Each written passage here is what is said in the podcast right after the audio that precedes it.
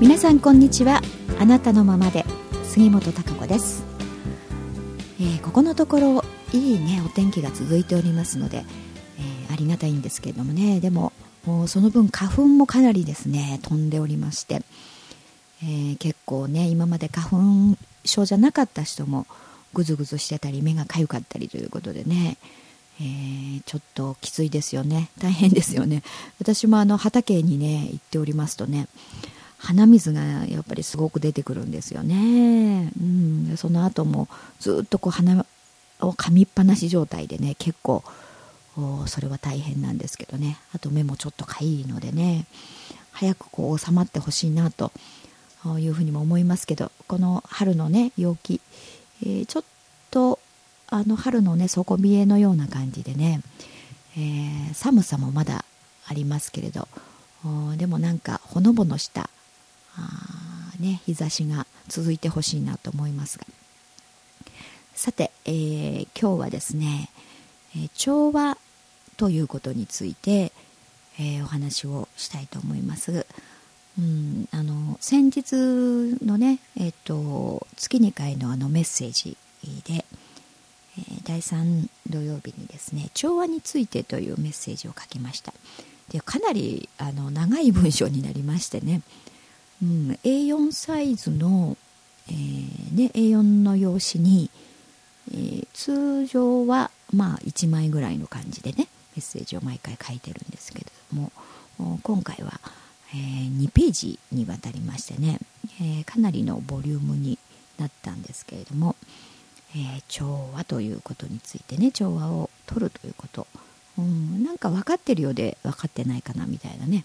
うん、そんなところでまあ、メッセージを読んでいただいたあの方もねいらっしゃると思うんですが、うんまあ、その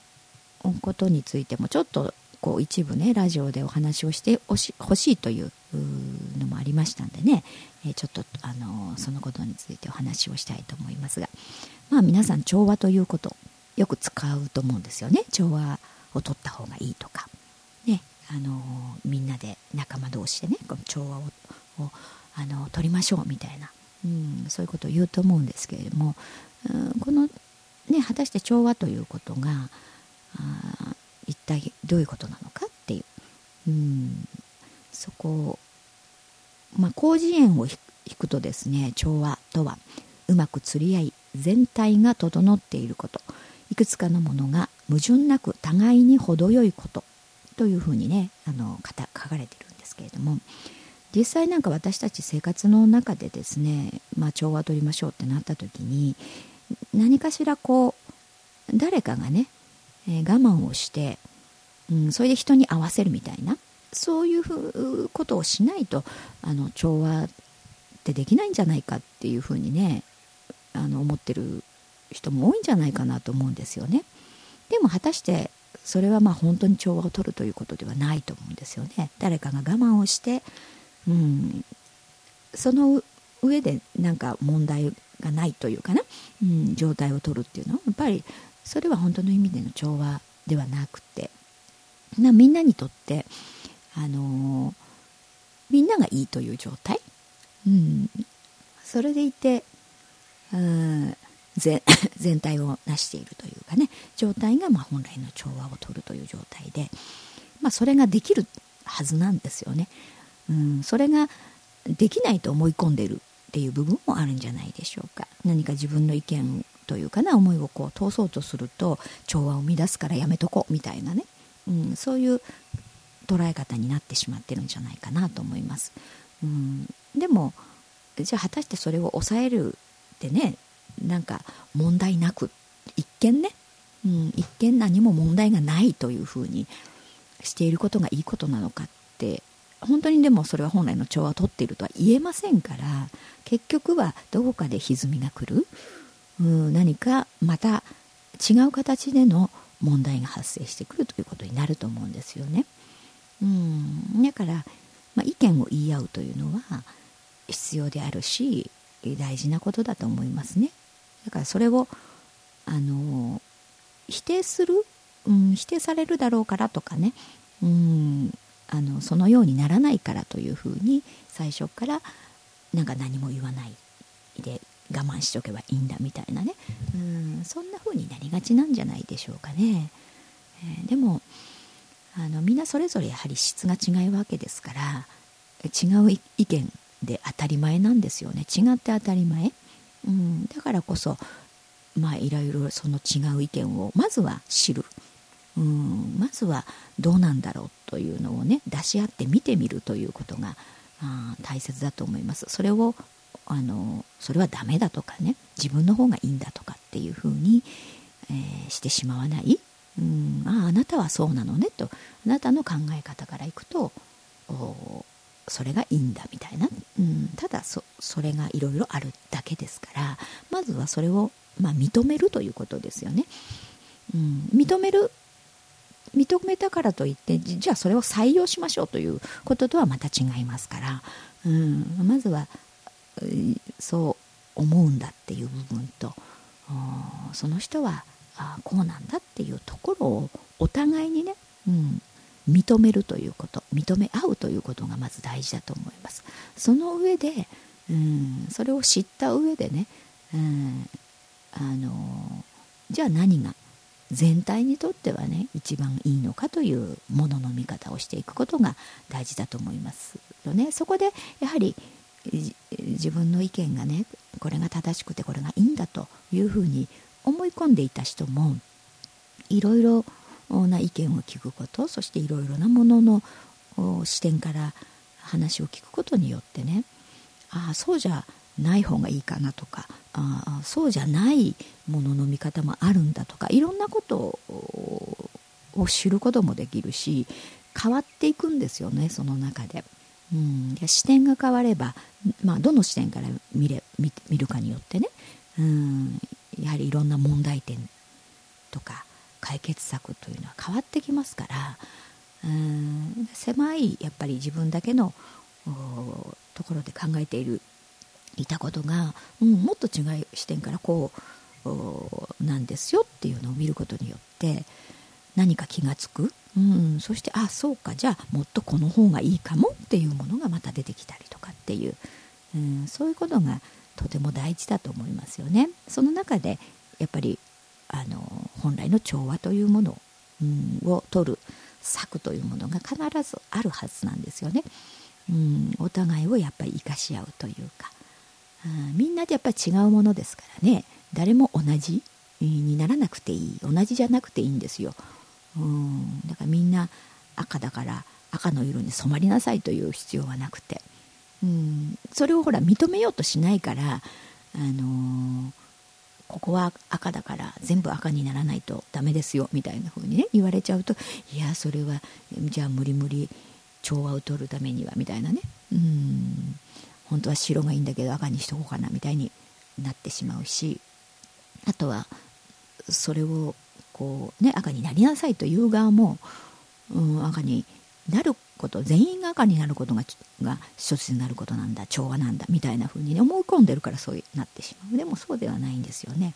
うん、いろんな色があっていいという、うん、いろんな色があるからこそ、うんね、例えばそこに12人いれば12人の色がある。いろいろあいろいろある。あじゃあ赤だけじゃなくていろいろ幅が広がるねって。いろんな持ち味を生かし合うんですよね、うん、赤の人は赤の役をやればいい。でも白には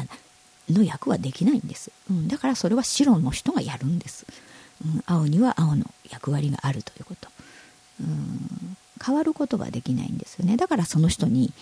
うん、じゃあ一番とびっきりのいい青をやってもらうというね、うん、そうし合って認め合うということ。うんそしてお互いを生かし合う。そして全体をなすということがあ、まあ、本来の調和であるというふうにねあの思います。うんですから今結構世の中があのね時折私言ってるんですけど、うん、調和の方向に進んでいるというか、うん、あの地球もね調和、まあ、地球自身が調和のエネルギーしかないですからね。それで成り立ってますから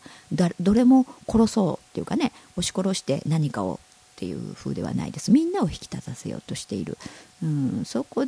それが調和のエネルギーですからそういう地球のエネルギーがあるんです。だからそれに沿わないものっていうのはだんだん自然にね淘汰されていきますので、えー、ですからそういうものの考え方、まあ、自分さえ良ければいいのね。うん。だからそういう企業の体質であったりとかそうしたものは一時的にはいいかもしれないけどやがてやはり、うん、それに即さない、うん、調和とは連動しなくなりますので、えー、どんどん淘汰されていくという現象が起きてくるはずです。うん、ですからそれが、まあ、会社の破綻になったりとかね、うん、いろんなことで出てくるわけですよね。えー、ですから全てその今世の中ね、余計にこの21世紀になって本来に戻るということに進んでますからその本来とは何かと、うん、その調和の状態に向かって進んでるんですよね。えー、その調和をがあるという状態のこと、うん、それは自分自身もそうだし、えー、仕事っていう面でもそうだしね、えー、人間と植物であったりその他の生命ということもそうだしあと自然大自然と人類というそういう関係の調和ということ全てのことがですね調和という方向に進むことであれば発展性があることだと思うんですよね。発展していくことになると思います。これはビジネスでも言えますね、うん、そういうことであれば必ずそのビジネスは発展するはずです。うん、なんたってその大自然の法則ですからこれは宇宙の法則ですからね、うん、それに逆らうということは我々はできないんですよね。うん、ねその酸素を吸って二酸化炭素入っててってその原理を今変えることはできないでしょ？これは大自然の法則なんですよ。それと同じことなんです、うん、そういう調和というものにがどんどんどんどんこう、えー、で発展をしていくという、まあ、それがよりリアルにね、えー、分かりやすくなってきているんだと思います。うんからそのいろいろなだから調和というものがあると思います。自分の中での調和あと自分と他人と調和をとるということ人間と動物や植物ねその他の生命たち地球上では調和どんなのっていろんな視点からちょっと考えてみるといいんじゃないかなと思いますね。うんそしてあのこう大自然のね、えー、こう作物植物が育つということを見てみるとその調和大自然の調和ということがよくね理解しやすいと思うんです、えー、これもメッセージの中にね書きましたがあの私も今ね会社ぐるみでこの自然農法による農業、ね、野菜、えー、植物食物をね育てるということを取り掛かりました。うん、そこからその教えられるその調和というかその原点があると思うんですね。うん、例えばこの、えー、その自然農法のね、えー、による、まあ、肥料も使わないし農薬も使わないという、まあ、炭素循環農法とも言われてますけどその大自然のその調和共生によって作物が育つ自然界の役割がですねそあの作物を育ててくれるんですよね。えー、でいろいろなこう微生物によって植物今野菜とか木っていうのはね育てられています。であの土の中のね、えー、いるこの微生物、うんまあ、菌根菌という菌があります菌はあの普通に菌の菌ですね根は根っこの根と書きますそしてまた菌というふうに書きますけどその菌根菌が植物の、ね、根っこに、えー、作物にこうついてねそして土の中でこうネットワークを広げていくんですよね、えー、自然界というそういう微生物たくさんいます。うんそれで作物と菌類っていうのがね共生関係にあってそれそれはどちらもないと結局生きられないというかね成長しない、えー、でその菌根菌はねこうネットワークをざーっと土の中で広げていくんですその菌糸を伸ばして遠くの方からでもミネラルや水分などを運んできて作物にこう渡すという作業をします。だから少しの間こう雨がね降らなくて水がなかったとしてもいる遠いところからそういう水分ね栄養分っていうのを運んでくるんですよね。そういうネットワークどんどん広範囲になって広がっていくんです。そういう自然の土のところっていうかねそういう菌根菌があの植物に根付いてどんどん土の中に広がっていくとね本当にこう棒をねブスッ とこう刺しても3メーターぐらいズボッとあの入ってしまうんです勝手にだから人間がそんなに土をね あの掘り返してね耕すみたいなことが必要ないんですよね。うんででも農薬をまいてしまえばその菌根菌は死んでしまいます。で肥料をあげれば腐敗しやすくなってあの窒素型窒素が多くなってしまうんですよね。そういう作物になって、え、しまいますから本来のこう役割共生環境というものがなくなってしまうもんですからそうなるとうん一回そうなってしまうとね自然界がもうやってくれなくなるわけでしょ？自然の働きで育たなくなるわけですから。そうするともう肥料をやってなんとか栄養分を上げてそしてまた肥料を上げると窒素型にの植物になりますからね。そうすると虫がつくんですね、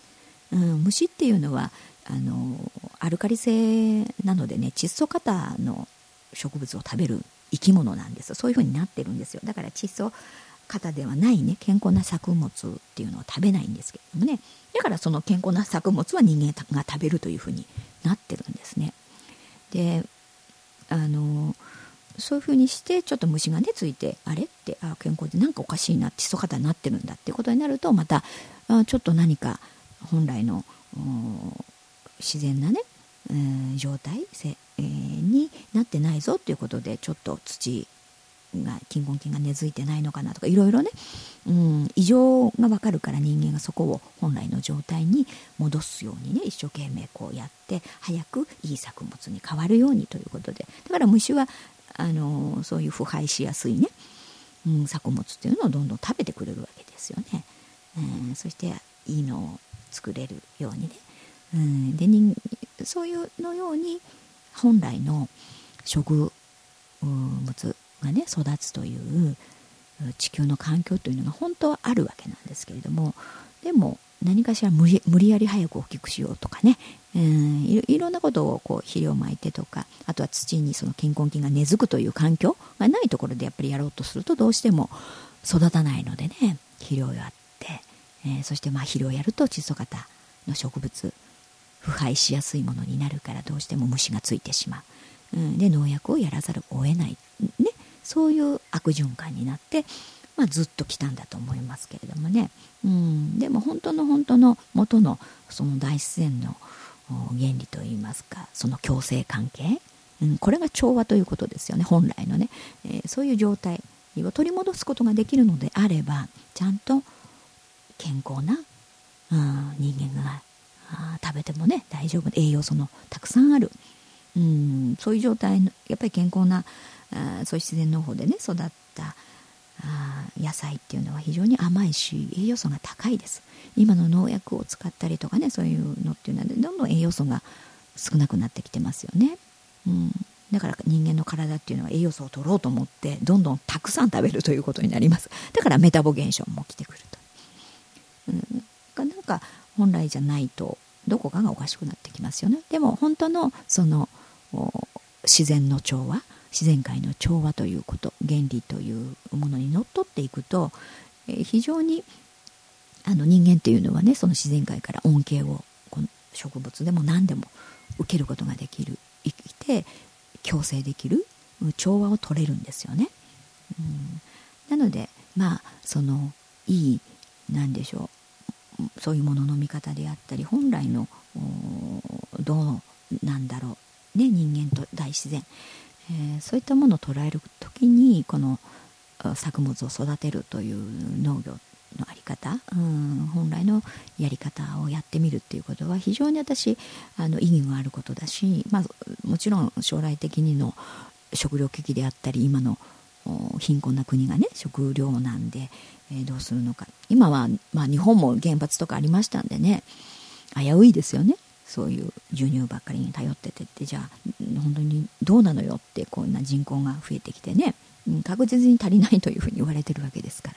ら。そういうことも含めてね非常に大事だと思ってますのでそういう